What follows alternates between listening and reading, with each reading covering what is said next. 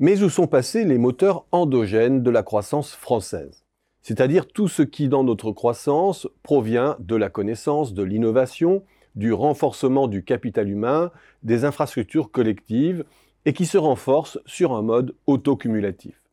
Si l'on scrute les moteurs de notre croissance léthargique depuis la crise financière de 2007-2008, on peut facilement bâtir une histoire sinistre et alimenter le récit du déclin français.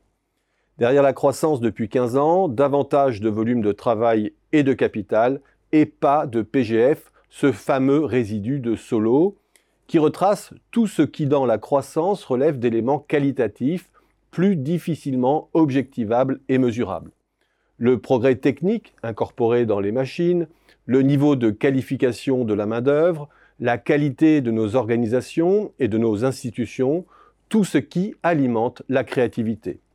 Tout ce qui fait que notre croissance n'est pas seulement extensive et qu'une économie peut produire un surcroît de valeur à quantité égale de facteurs et donc mieux rémunérer le travail et le capital.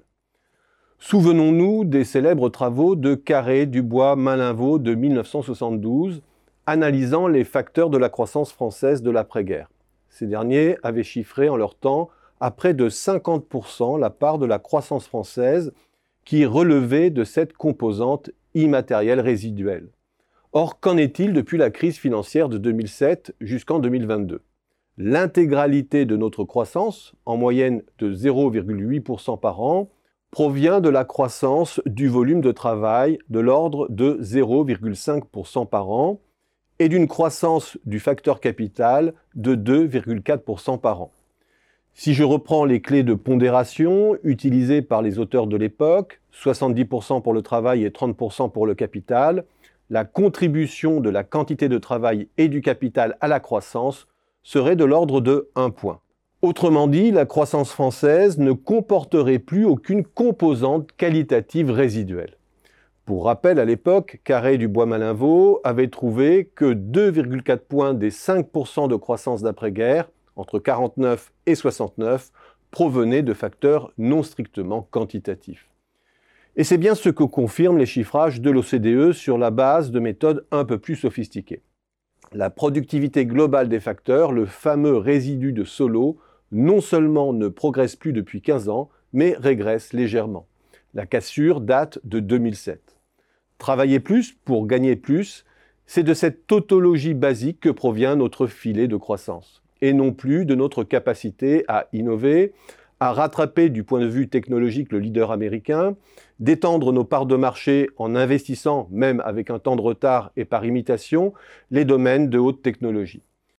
C'était le bon temps du plan calcul de C2I, qui devint en 75 C2I au Bull, du premier micro-ordinateur, le Micral N, breveté en 73 par un Français, avant l'Apple II, du Concorde, du programme nucléaire, à l'aube du lancement d'Airbus et du programme Ariane Espace quelques années plus tard. Le coq gaulois croyait à la force des idées, à défaut d'avoir du pétrole.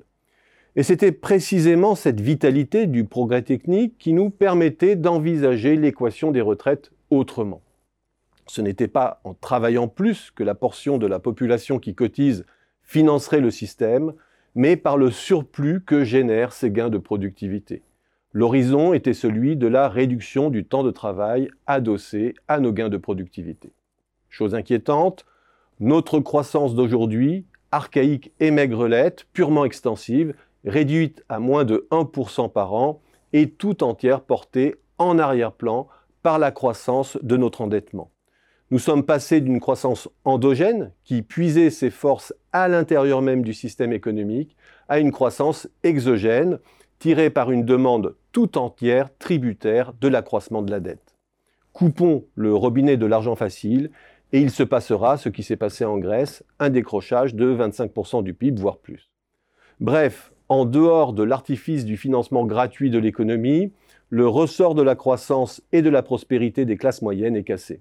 L'argent facile a engendré la rentabilité facile, le levier d'endettement facile, sans avoir vraiment besoin de mettre en tension nos structures productives autrement qu'en s'adaptant.